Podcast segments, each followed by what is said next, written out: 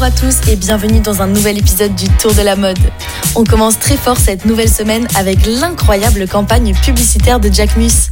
Mercredi, la marque a publié une vidéo sur Instagram où l'on peut voir trois sacs Jacquemus géants défiler dans les rues de Paris. Seul problème, la vidéo a été entièrement réalisée en 3D. Cette campagne est donc uniquement virtuelle.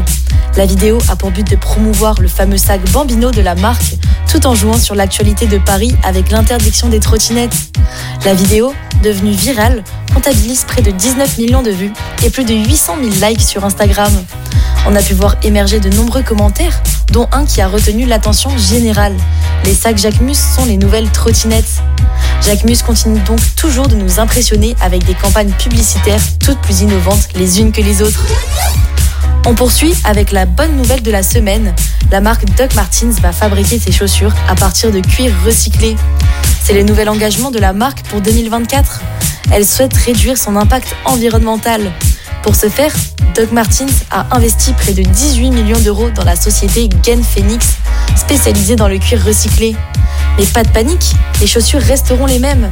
Elles seront tout simplement plus durables dans le temps, mais la qualité, le style et le confort restent les mêmes. Le prix d'une paire de chaussures ne devrait pas bouger non plus. L'objectif de la marque est simple, introduire de nouveaux matériaux afin d'atteindre le, net zéro d'ici 2040. Maintenant, direction les États-Unis. Ralph Lauren a annoncé l'ouverture d'une nouvelle boutique dans le Design District de Miami où les paiements en crypto-monnaie et bitcoin sont acceptés. Elle suit les marques Gucci et Hublot qui ont déjà tenté l'expérience des paiements en crypto-monnaie. Tout type de paiements sont acceptés. La marque se lance également dans l'univers des jetons non fongibles NFT. C'est tout simplement une monnaie qui est unique. On ne peut pas l'échanger. Cela peut prendre toutes sortes de formes, comme un code, une œuvre d'art ou un film. Ralph Lauren donnera des NFT non fongibles qui donneront accès à un événement exclusif avec la marque. La nouvelle enseigne sera donc la première boutique de Ralph Lauren à accepter les paiements en crypto-monnaie. Enfin, on reste toujours à Miami où l'enseigne française Etam va ouvrir sa première boutique aux États-Unis. La boutique de lingerie a annoncé ouvrir sa nouvelle boutique au courant de l'été. Le commerce de Miami ouvrira ses portes dans le centre commercial Deadland Mall. L'expérience client sera au cœur du magasin. Il proposera des cabines d'essayage connectées et un système d'encaissement mobile. L'ouverture d'une boutique à Miami représente un tournant stratégique pour le groupe.